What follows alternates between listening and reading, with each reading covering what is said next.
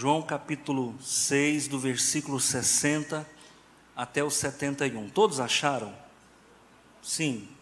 Bom, a palavra de Deus diz assim: Muitos, pois, dos seus discípulos, ouvindo isso, disseram: Duro é esse discurso, quem pode ouvir? Sabendo, pois, Jesus em si mesmo que os seus discípulos murmuravam, a respeito disso, disse-lhes: Isto vos escandaliza? Que seria, pois, se viesse subir o filho do homem para onde primeiro estava? O espírito é o que vivifica, a carne para nada aproveita. As palavras que eu vos disse são espírito e vida. Mas há alguns de vós que não creem, porque bem sabia Jesus desde o princípio quem eram os que não criam e quem eram os que haviam de entregar. E dizia: Por isso eu vos disse que ninguém pode vir a mim, se por meu Pai não lhe for concedido. Desde então, muitos dos seus discípulos tornaram para trás e já não andavam com ele. Então disse Jesus aos doze: Quereis vós também retirar-vos? Respondeu-lhe, pois, Simão Pedro: Senhor, para quem iremos nós? Tu tens a palavra de vida eterna, e nós temos crido e conhecido que tu és o Cristo, o Filho de Deus. Respondeu-lhe Jesus: Não vos escolhi a vós, os doze, e um de vós é o diabo. E isso dizia ele de Judas Iscariotes, filho de Simão, porque este o havia de entregar, sendo um dos doze. Vamos orar, deixa a Bíblia como está. Meu Pai, em nome de Jesus, eu agradeço, Senhor, por essa noite de paz, de alegria e de vitórias. Em nome do Teu Filho amado, eu bendigo o Teu nome, exalto o Teu poder porque não há outra divindade que se iguale. O Senhor é único, o Senhor é poderoso e o Senhor é o nosso Deus, é a nossa força, é a nossa rocha, em nome de Jesus. Eu quero falar sobre a verdade, eu quero falar, intitulando essa mensagem, Palavra da Verdade. Antes de nós tratarmos do assunto propriamente dito, eu quero falar um pouquinho do Evangelho de João. Vocês sabiam que o Evangelho de João é o único evangelho que diz com todas as letras que Jesus é Deus? Vocês sabiam que os testemunhas de Jeová tiveram que mudar o Evangelho de João em algumas partes, porque esse evangelho é doutrinário. Esse evangelho ele coloca Jesus como Deus. E isso é doutrinamento. Tá bom, gente? Isso é doutrinamento. Se eu falar para você que Jesus é Deus, eu estou te doutrinando na triunidade, na teologia da trindade ou da triunidade. Então, o Evangelho de João, ele é totalmente doutrinário, principalmente no mistério da encarnação, que é o nascimento de Jesus como Deus. Uma outra questão do Evangelho de João é que ele foi escrito para a igreja. Ele foi escrito para o mundo, porque a igreja é cosmopolita e a igreja está em todos os lugares. Se você for na Groenlândia, você vai encontrar um cristão, um crente. Se você for na Dinamarca, você vai encontrar um crentes. Se você for no Alasca, você vai encontrar crentes. Se você for no deserto do Saara, você vai encontrar crentes. Então, o crente, a igreja, ela é cosmopolita, ela está em todos os lugares. Então, o Evangelho de João foi escrito para o mundo, em especial foi escrito para a igreja, tá bom? Então, o Evangelho de João, ele é doutrinário. Outra questão, 92% do que está no Evangelho de João não está nos outros três evangelhos. O Evangelho de João ele é quase que uma unanimidade. Ele não repete o que está nos sinópticos Mateus, Marcos e Lucas. Para você ter uma noção dos sete milagres que são descritos no Evangelho de João, cinco não se encontram em Mateus, Marcos e Lucas. Então eu posso dizer que o Evangelho de João ele é um evangelho eclesiológico, ele é um evangelho para a igreja, ele é um evangelho para o mundo, ele é um evangelho para o crente. Pastor Antônio, é, em que data foi escrito o Evangelho de João? Não sabemos. Sabemos que foi do ano 60 ao ano 100, mas nós não sabemos em que data esse Evangelho foi escrito. Esse Evangelho foi escrito pelo apóstolo amado, aquele que reclinava a cabeça nos ombros de Jesus, tá bom? Então, é um Evangelho que possivelmente tenha sido escrito em Éfeso, tá? possivelmente tenha sido escrito em Éfeso. Ok, de posse dessas informações, fazemos então, fizemos então uma introdução da palavra, né? Agora eu quero tratar do assunto propriamente dito. Queridos irmãos, a única religião que verdadeiramente confronta as pessoas é o cristianismo. A única religião que balança a estrutura das pessoas é o cristianismo. Agora, dentro do cristianismo, nós vamos encontrar vários naipes de evangelho.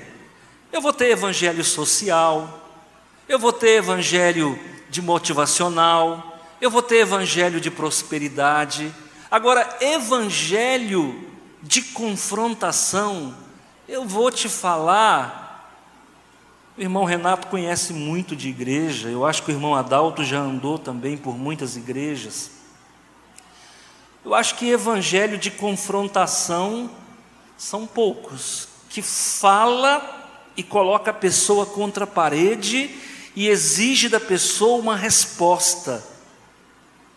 Eu acho que são poucos. Eu me enquadro, eu acho que eu sou esse cara do qual eu estou falando. Porque, irmãos, quem está na Igreja Batista Nacional ama o pastor Antônio. Porque quem não ama já foi embora. Sim ou não? Porque o cara é boca dura. É o ratinho de Jesus. Verdade? Olha, irmãos, as pessoas ou gostam de mim ou não gostam de mim, não tem meio termo. Se você perguntar para alguém, você gosta do pastor Antônio? Mais ou menos, você nunca vai escutar. É claro que eu não sou Jesus, eu não, jamais, misericórdia, não quero nunca me comparar com Jesus, porque não tem nem, nem cabimento. Mas eu sou muito franco, eu sou muito verdadeiro. E nessa hora eu acho que o meu ministério ele é mais cristiano, ele é mais cristológico, mais cristocêntrico. Você quer ver uma, uma tirada de Jesus aqui que é fora do normal? Ele diz assim, ó, no versículo 70, respondeu-lhe Jesus: Não vos escolhi doze, um de vocês é o diabo. Não, você tem doze pessoas na sua frente. Você fala, um de vocês é o diabo. Você quer uma palavra mais dura? Eu nunca chamei ninguém de, de diabo ainda. Eu estou melhor do que Jesus nessa, nesse ponto. Eu nunca chamei ninguém de diabo. Já passei muita raiva aqui. Já sofri muita calúnia, muita difamação. Vocês não têm noção do cálice que eu bebo, não, irmãos. Eu estou aqui porque eu sei quem chamou. Porque se eu não soubesse quem me chamou para estar aqui, eu já tinha abandonado há muito tempo. Porque o maligno vem muitas vezes e fala: você não precisa disso. Porque o diabo não fala só coisa ruim, não, viu? Ele fala coisa boa também. Você não precisa disso. Então, Jesus tinha uma palavra dura, e é por isso que eu estou falando palavra da verdade. A palavra da verdade, ela é dura de ouvir. Então, olha a tirada do Messias: um de vocês é o diabo. Tá. Olha outra tirada dele aqui, quer ver? Olha o versículo 62. Não, vou pegar antes um pouquinho. Versículo 60. Muitos, pois, dos seus discípulos, ouvindo isso, disseram: Duro é esse discurso. Quem é que pode ouvir isso? Tem muita gente que vem aqui, irmão Renato, e fala assim: duro é ficar nessa igreja, porque esse cara bate demais. Eu já ouvi isso aí. É o chicoteador de Jesus. Eu sou chamado de chicoteador de Jesus, irmão Alessandro. Diz que eu bato demais. Mas vem, olha o que, Jesus falou. Olha o que, que eles falaram. Que a mensagem de Jesus era dura.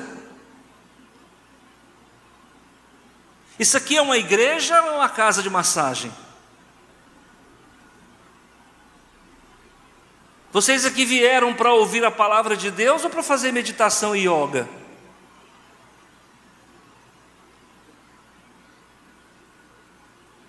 Duro é o que eu vivi no Espiritismo, quando eu frequentei o Eurípides de Barçanufo. Eu não era um frequentador, era médium. Então tinha a mesa redonda, que a gente chama mesa branca, lá no Eurípides de Barçanufo. Talvez tenha algum espírita me ouvindo aí. Não entorta o bigode, não, porque aqui a gente fala a palavra da verdade. Aí chegava lá, começava a sessão mediúnica. Quem que era o médium cotado do dia? Sou eu. Sempre sobrava para mim os piores demônios. Fala, não, esse demônio aí quem vai receber é o Antônio. Um dia uma senhora que era presidente da sessão, lá chama presidente da sessão, né? Ela falou assim: Eu gosto desse rapaz, que eu era rapaz na época, eu gosto desse rapaz porque ele vai comigo até no inferno. Naquele dia acendeu uma luz vermelha, eu falei: Nossa, eu estou servindo só para levar o povo para o inferno. Hein? Naquele dia eu comecei a despertar que alguma coisa estava errada. Falei para minha esposa: Falei, Nossa, eu estou virando só metrô de demônio, não está. Duro é isso, é você sentar numa mesa e receber demônio. Recebe o demônio do suicídio aí. Aí lá eu recebi o demônio do suicídio. Recebe o demônio aí da, da encruzilhada. Eu recebi o demônio sofredor da encruzilhada. Isso é que é duro. Duro é isso. Duro é você sair daqui e andar 235 quilômetros até Trindade. Isso é que é duro. Duro é você chegar lá e enfrentar uma escadaria de 200 degraus, de joelho. Isso é que é duro. Uma palavra que transforma nunca foi dura, irmãos. Uma palavra que liberta nunca foi dura. Uma palavra de vida eterna nunca foi dura. Olha o que, que Jesus fala: sabendo disso, pois, em si mesmo que os seus discípulos murmuravam a respeito disse, a respeito disso, disse-lhes: Isso vos escandaliza? Que seria, pois, se visseis subir o filho do homem para onde estava? Você está achando difícil me ouvir? E se eu for embora? Jesus está dizendo é isso. Os discípulos estavam tudo escandalizados que a palavra de Jesus era dura. Aí Jesus falou: e se eu for embora? Vai ficar pior para vocês. Porque eu tenho palavra dura, mas eu estou aqui para abençoar vocês. Gente, a verdade ela precisa ser dita. Por que, que o maligno, o diabo, não gosta de pastor? Porque o pastor, que é de Deus, fala a verdade. E não fala como taquara rachada, não. Ele fala com propriedade de alguém que vive o Evangelho. Hoje eu liguei para o pastor José Wilson que está pastoreando a igreja Betesda. Não sei se vocês sabem onde fica Betesda, fica lá na Promissão. Liguei para ele pela manhã, pastor, porque ele está morando aqui agora. Eu falei, como é que o senhor está? Tudo bem? Tudo bem. Aí nós conversamos e ele disse assim: Pastor Antônio, eu faço a minha devocional das seis e meia da manhã, das sete horas da manhã até as oito. O que, que é devocional? Todo dia ele abre a Bíblia, lê e ora. Abre a Bíblia, lê e ora. Abre a Bíblia, lê e ora. Faça chuva ou faça sol. Então, quando ele vem para o púlpito, ele já tem o que? Quilômetros rodados na presença de Deus. Tem que valorizar um homem desse ou não tem? A minha devocional não é igual a dele. Eu faço diferente. Eu faço três horas da manhã, quatro horas da manhã. Não sou melhor do que ele, não, e nem pior. Cada um faz do jeito que melhor lhe, lhe agrada. Agora, Jesus, ele passava a noite orando para depois trazer um pão quente para as pessoas. Nós, irmãos pastores, a gente chega aqui, a gente passa às vezes a madrugada orando, às vezes lendo a Bíblia pela manhã, às vezes meditando. Chega aqui, e a gente traz um pão quente para vocês. Agora, nós não estamos aqui para elogiar, nós não estamos aqui para engrandecer ninguém, nós estamos aqui para falar da parte de Deus, e muitas vezes o que a gente fala parece ofensa, mas não é. Nós estamos falando com amor. Essa semana atendi um irmão, ele falou: É, pastor, tudo que a gente fala, tudo que o senhor fala serve para nós. Eu falei: Sabe por que serve, irmão? Porque a vida não está redonda. Quando a gente está bem com Deus, a palavra não pega. Mas quando a gente tem alguma coisinha errada, tudo que o pastor fala, pô, esse cara está contando a minha vida. Mas quem falou da minha vida para ele? Então, gente, olha, se estava ruim com Jesus, sem ele é pior. Se está ruim com o pastor Antônio, sem ele é pior. Aguenta firme, porque Jesus em momento algum deixou de amar o povo, mas o que ele tinha que falar, ele falava. Eu nunca deixei de amar vocês, mas quando eu tenho que falar, eu falo. Há um tempo atrás, uma irmã me procurou para me contar uma história dela. Só que eu já acompanhava essa irmã há cinco anos. Eu conhecia a história dela. E eu, às vezes, tenho a boca muito grande. Quando eu vejo, já falei. E a irmã veio me contar e eu peguei e falei algumas coisas. Achei que ela estava gostando, mas ela não estava. Passado, sumiu da igreja. Passado um mês, dois, eu liguei para ela. Irmã, você nunca mais veio na igreja? É, pastor, vou falar a verdade, estou muito magoada. Falei, com o quê? Ela falou, com o Senhor. Eu falei, por quê? Ela falou, porque o Senhor, eu esperava que o Senhor fosse dizer que ia orar comigo. No entanto, o Senhor me deu uma bronca. Eu falei, verdade, irmã, mas deixa eu te falar, eu te dei uma bronca com amor ou com ódio? Não, não, o senhor deu uma bronca com amor. Pois eu falei, pois é, irmã, orar com você eu já orei muitas vezes. O seu erro foi esse, e aí eu começo a contar o erro das pessoas, irmão, tem a boca grande. O seu erro foi esse, esse, esse. Aí acabou de danar o resto. Que o povo não quer ouvir verdade. O povo não quer ouvir verdade. Ela queria que eu, ô oh, irmãzinha, Deus proverá. Vamos orar, rabachura e fale um negócio e dá uma profecia. O povo quer isso, irmão. Não é, muitas vezes a gente tem que ouvir verdade. Quem ama a gente é quem fala a verdade. Quem ama a gente não é que fica dando tapinha nas costas e profetizando de qualquer jeito, não. Falando em línguas de qualquer jeito, não. Quem ama a gente fala a verdade. Falei, pois é, irmão, lamentavelmente. Eu falei com amor, mas eu não falei nenhuma mentira, e você sabe, tudo que eu falei é verdade. É, não, tudo bem, nunca mais voltou. Então, eu não consigo ter meias palavras, ou é ou não é. Aqui Jesus está fazendo a mesma coisa. Vocês acham que está dura a minha palavra? Vou embora. Vocês ficam aí. Está achando duro o que eu estou falando? Aí, irmãos, Jesus mais na frente, ele diz o seguinte: outra tirada terrível de Jesus. Então disse Jesus no versículo 67. Então disse Jesus aos doze, não é aos discípulos, é aos apóstolos. Essa palavra aqui não é para visitante, essa palavra aqui não é para novo convertido, essa palavra aqui é para quem já é experimentado na fé. Vocês querem ir embora?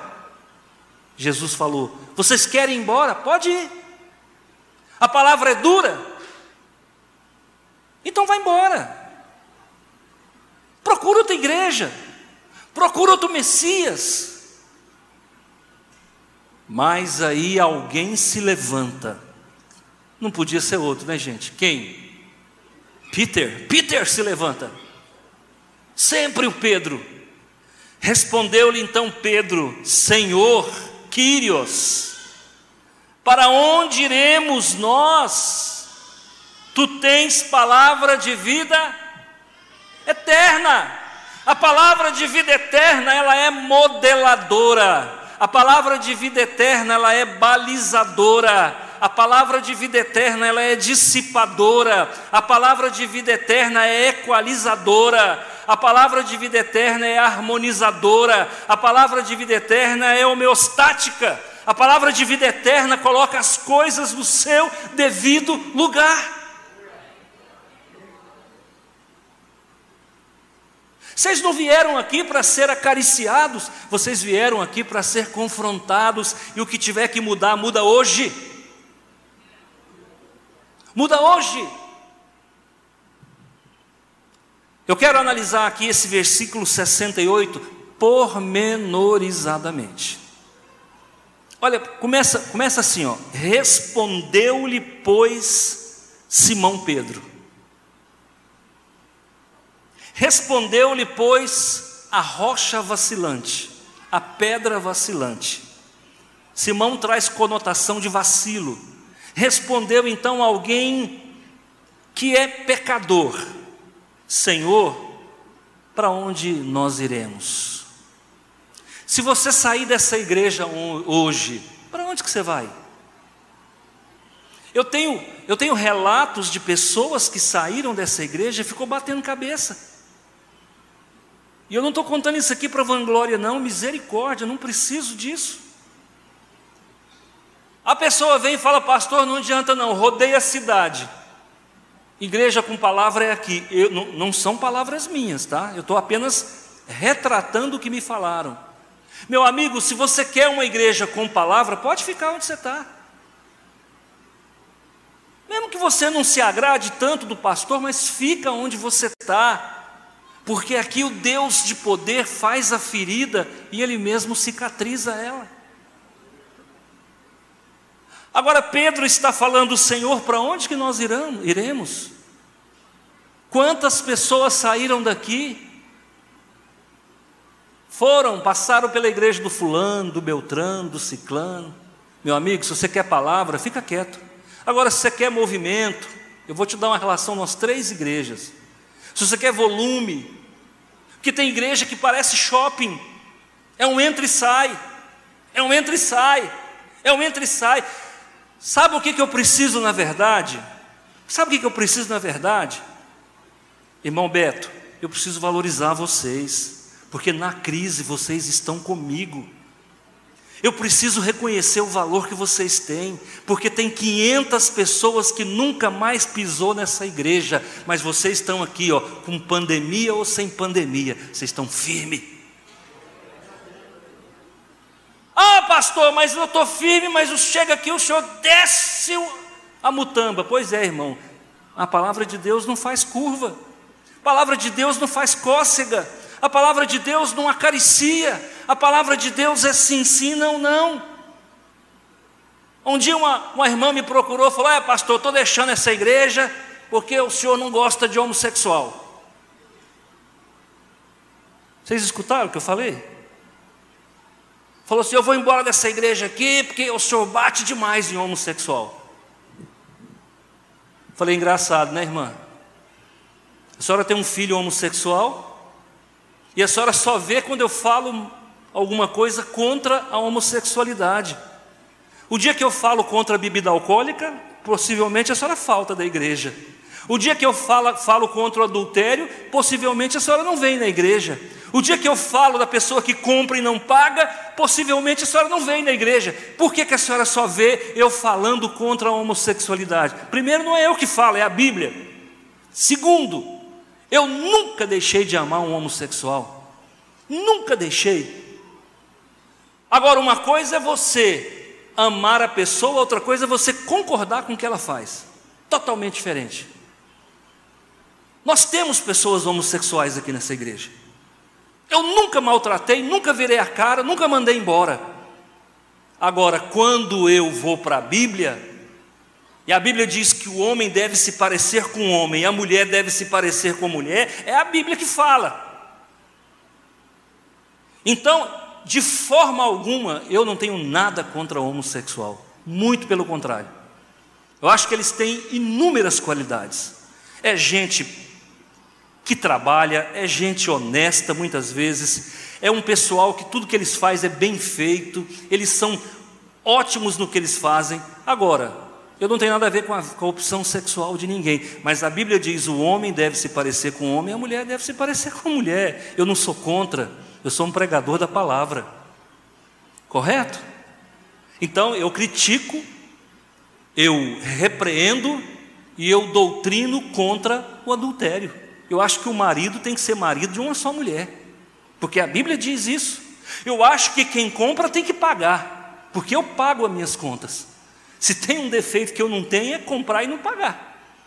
Eu nunca tive meu nome no Serasa nem no SPC, mas eu falo que, que o crente tem que comprar e pagar. Então, irmãos, isso aqui não é desamor, é a verdade, e a verdade cabe em qualquer lugar.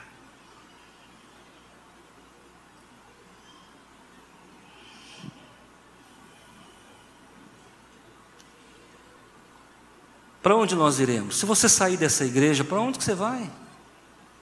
Você pode rodar, irmão, pode sair aí, pode rodar.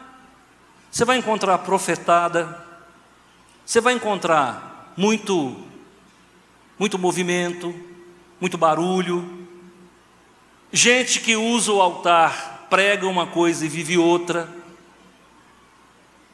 Um dia uma irmã falou para mim assim: o pastor fulano de tal é uma bênção. Ele no altar, ele é uma benção, mas quando ele desce, já imaginou, irmão?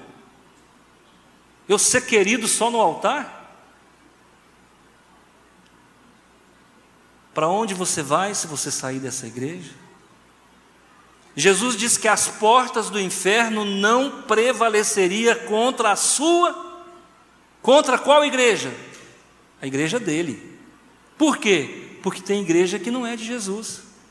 Tem igreja que é do João, que é do Pedro, que é do Manuel, mas não é de Jesus. Por quê? Porque não prega a sã doutrina, porque não prega contra o pecado. Por quê? Porque não fala da parte de Deus. Se você pegar a primeira palavra de Jesus, vai lá e busca, lá no Evangelho de Mateus, qual é a primeira palavra que Jesus falou quando ele começou o ministério dele? Arrependei-vos. Meu Deus, o Evangelho começa com arrependimento. Vida cristã começa com arrependimento. Depois você vai lá no outro evangelho, qual a primeira palavra que ele falou? Arrependei-vos. Você vai lá para João Batista, arrependei-vos. Você vai lá para o discurso de Pedro em Atos 2, arrependei-vos. O que, é que eu tenho que pregar, irmão? Arrependei-vos. Todo dia você tem um negócio para arrepender. Todo dia. Pastor, hoje eu não tenho nada para pedir perdão. Comeu demais. É ou não é? E nessa parte a gente é bom mesmo, irmão. Se tiver um negócio que eu sei fazer é comer e dormir. Vai ser bom, já nasci sabendo. Pós-doctor. Para onde nós vamos? Aí depois ele diz assim: Para onde iremos? Tu tens as palavras de vida eterna. Se você não for para o céu, ó irmãos, eu não estou me vangloriando, não, pelo amor de Deus. Se você não for para o céu, com, com essa mensagem que eu prego, você não vai para o céu de jeito nenhum. Não estou me vangloriando, não. Se você não for para o céu com o evangelho que eu prego, você me desculpa, você não vai para o céu de jeito nenhum. Porque esse evangelho que eu prego é o evangelho que pega você e balança. Então, esse evangelho é o evangelho dos apóstolos, é a sã doutrina.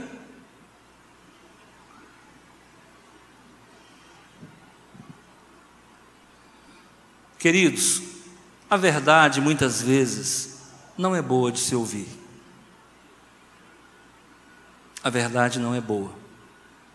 E sabe por que, que a gente não quer ouvir a verdade? Porque a verdade muitas vezes é contra nós. Sabe um negócio que a gente tem sobrando? Chama-se orgulho. E quem tem orgulho não sabe que tem. O orgulho ele vem disfarçado de várias formas. Pra você ter uma ideia, tem uma igreja aqui em Rio Verde. Eu não, não quero, não estou falando mal, por favor. Eu assim, é, às vezes as pessoas me tomam por atrevido, por, né? Tem uma igreja aqui em Rio Verde que, que as irmãs, elas não compram roupa industrializada. Não pode, porque a marca da besta é a industrialização, segundo eles.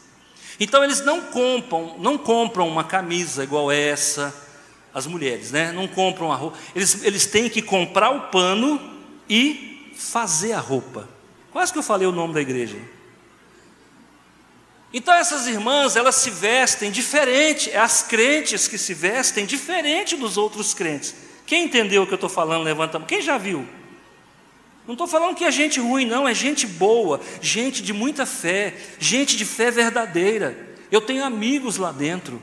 Você quer tomar um, um, chá, um show de Bíblia? Conversa com eles. Eles conhecem da Bíblia, canta como ninguém. São um povo fenomenal. Mas olha só o que, que aconteceu. Essas irmãs que vestem essas roupas, que elas mesmas confeccionam. Um dia ela chegou numa oração, né? Pediram para ela orar. Ela falou: Ó oh, Senhor, obrigado porque eu não sou como esse povo pecador, porque as roupas que eu visto são roupas diferenciadas. Como é que chama isso aí, irmão? Orgulho. Olha só, fazendo certo de forma errada. Meu irmão, se você está vestindo uma roupa que você julga, que te coloca em condição de humildade, permanece na humildade, não se exalta, não. É igual a oração do fariseu: Ó oh, Senhor, obrigado porque eu não sou um pecador igual Marcondes. Brinquedo, brincadeira, irmão. Brincadeira. Obrigado, Senhor, porque eu não sou igual Alessandro. Ué, isso aí é orgulho, irmão. Eu estou me colocando acima. Sabe outra, outra faceta do orgulho? Eu estou pregando aqui e o irmão está dizendo assim, aí no banco, não concordo com isso não. Ah, isso é coisa dele. Sabe o que é isso? Orgulho. Você é melhor do que eu. Você tem condições de discordar de mim e dizer que eu estou errado. Isso é orgulho. Um dia um irmão falou para mim assim, pastor, eu gosto muito do senhor, mas eu não concordo com algumas coisas que o senhor fala. Então, irmão, preste atenção. Se eu estiver falando alguma coisa que vem só de mim e você discordar, tudo bem. Mas se eu estiver falando alguma coisa que vem de Deus e você discordar, você está em pecado. Então tem que tomar muito cuidado com isso aí, porque o orgulho ele vem disfarçado. Você quer ver um exemplo de orgulho no coração das pessoas? Isso acontece muito entre pescador. Quem é pescador aqui? Levanta a mão. É pescador que eu falo não é que dorme no culto, não, é que pesca mesmo, de verdade. Olha lá, o Renan é pescador.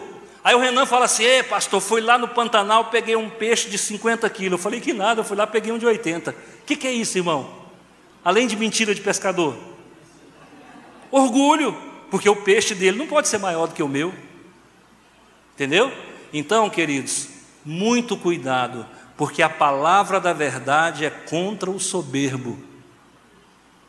Então eu quero deixar essa palavra para você. A palavra de vida eterna leva você à mudança de comportamento. A palavra de vida eterna, ela cura a sua alma. Agora, olha uma coisa que Jesus fala aqui, que é muito sério. Olha o que, que ele diz aqui. Onde ele fala que a carne é má, me ajuda aí. Perdi aqui. 63. É, assim, olha aqui o que ele diz aqui, ó. O espírito é o que vivifica. A carne para nada aproveita. Quem está aqui pensando na janta? Não levanta a mão, não. Você está aqui ouvindo a palavra e pensando na janta. O que, que é isso? Carne. Vai ter carne na janta. É carne, irmão. Você está aqui pensando que você vai deitar no ar-condicionado e dormir. O que, que é isso? Carne. Você está aqui, mas está magoado com a mulher. Você fala, é, ela me falou uma palavra antes de entrar no culto. Quando eu sair, eu vou pegar ela. Que, que é isso, irmão? Carne. A carne é problema, não a picanha, a carne. A carne é problema. Jesus está falando, gente, a carne leva vocês a pecarem. Não dá vazão à carne. Não dá vazão à carne. Viva no espírito. Pastor, como é que eu vivo no espírito? Orando, confiando, confessando, lendo a palavra, vigiando. Assim eu vivo no espírito. Para quem anda com Deus, a palavra de Deus não é dura. Para quem não está em pecado, a palavra de Deus não é dura. Quem combate o orgulho, a palavra de Deus não é dura. A palavra de Deus é dura quando a gente quer fazer a nossa vontade. Por que, que Judas foi chamado de diabo? Porque ele não queria fazer a vontade de Deus, ele queria fazer a vontade dele, da carne. O que que Judas queria? Judas queria um líder político. O que que Judas queria? Ficar rico. Então toma muito cuidado, irmãos. Palavra de vida eterna leva você à mudança de comportamento. Ontem eu estava fazendo Mateus 28 numa casa, estou fazendo, e aí a lição era a lição número 4, compromisso com Deus. Aí eu perguntei para uma das participantes, falei, irmã, tem quanto tempo você está na igreja batista? Ela falou, quatro, três anos, três anos. Eu falei, mudou alguma coisa na sua vida? Ela falou, mudou. Eu falei, o que mudou? Ela falou, pastor, eu era uma pessoa amargurada. Hoje eu tenho razão para viver. Pastor, eu era uma pessoa que questionava a existência. Hoje eu quero viver com Deus, eu quero ter alegria, eu quero ter paz. Então, a, não é a igreja que faz isso, mas é o evangelho que se prega na igreja. Amém? Que Deus abençoe sua vida. Que Deus abençoe a sua casa. Que Deus abençoe seu coração. Vamos orar? Obrigado, Pai, em nome de Jesus. Obrigado porque a palavra da verdade pode não ser tão agradável, mas ela é curadora, ela é inspiradora, ela é transformadora. Pai, abençoa cada um de nós. Abençoa, Senhor, o nosso coração abençoa a nossa casa e a nossa causa. Protege cada um dos líderes dessa igreja. Abençoa todos os diáconos, abençoa todos os líderes de ministério, abençoa todos os membros, Pai, e nos dá um ano de 2021 muito abençoado pelo poder do nome de Jesus, nosso Senhor.